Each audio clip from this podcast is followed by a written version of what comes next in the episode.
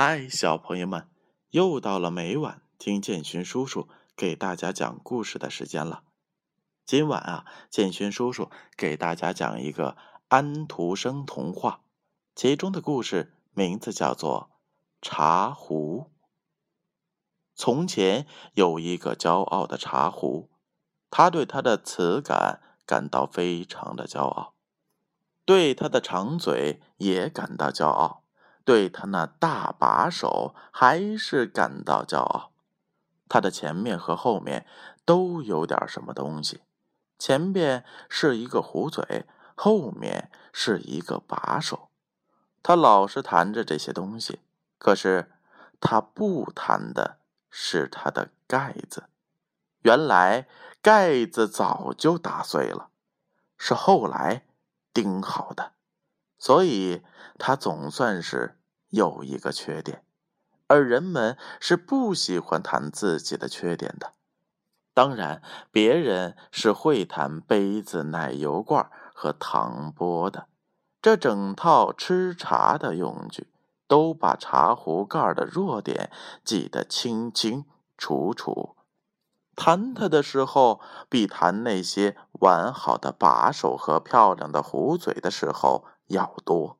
茶壶知道。这一点，我知道他们。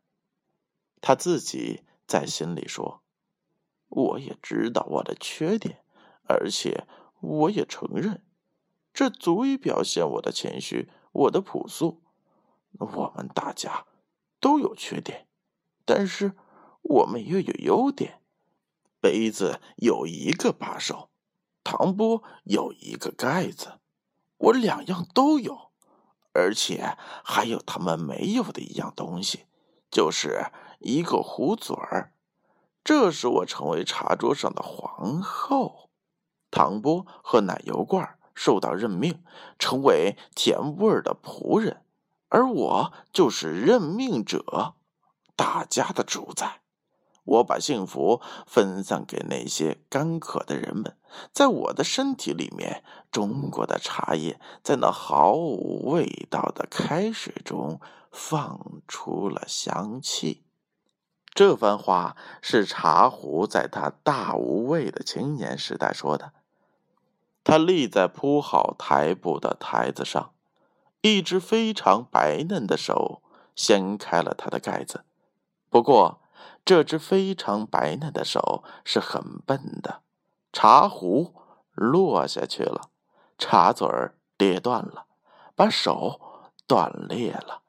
那壶盖也不必再谈，因为关于他的话已经讲的不少了。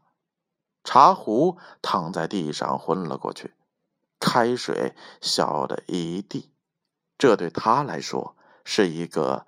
严重的打击，而最糟糕的是，大家都在笑他，大家只是笑他，而不笑那只笨拙的手。这次经历我永远忘不了。茶壶后来检查自己一生的事业时说：“人们把我叫做一个病人，放在一个角落里，过了一天。”人们又把我送给了一个讨剩饭吃的女人，我下降为平民了，里里外外我这一句都不讲。正在这个时候，我的生活开始好转，真是塞翁失马焉知非福啊！我的身体里装进了土，对于一个茶壶来说，这完全是等于入葬。但是土里却埋进了一个花根，谁放进去的？谁拿来的？我都不知道。不过既然放进去了，总算是弥补了中国茶叶和开水的这种损失，也算是作为把手和壶嘴打断的一种报酬。花根躺在了土里，躺在了我的身体里，成了我的一颗心。一颗活着的心，这样的东西我从来还不曾有过。我现在有了生命、力量和精神。脉搏跳了起来，花根发了芽，有了思想和感觉，它开放成为花朵。我看到它，我支撑它，我在它的心目当中，开心的都忘记了自己，为了别人而忘我。这是一桩幸福的事情。他没有感谢我，他没有想到我，他受到人们的尊崇和称赞。我感到非常的高兴，他一定也会是那么的高兴。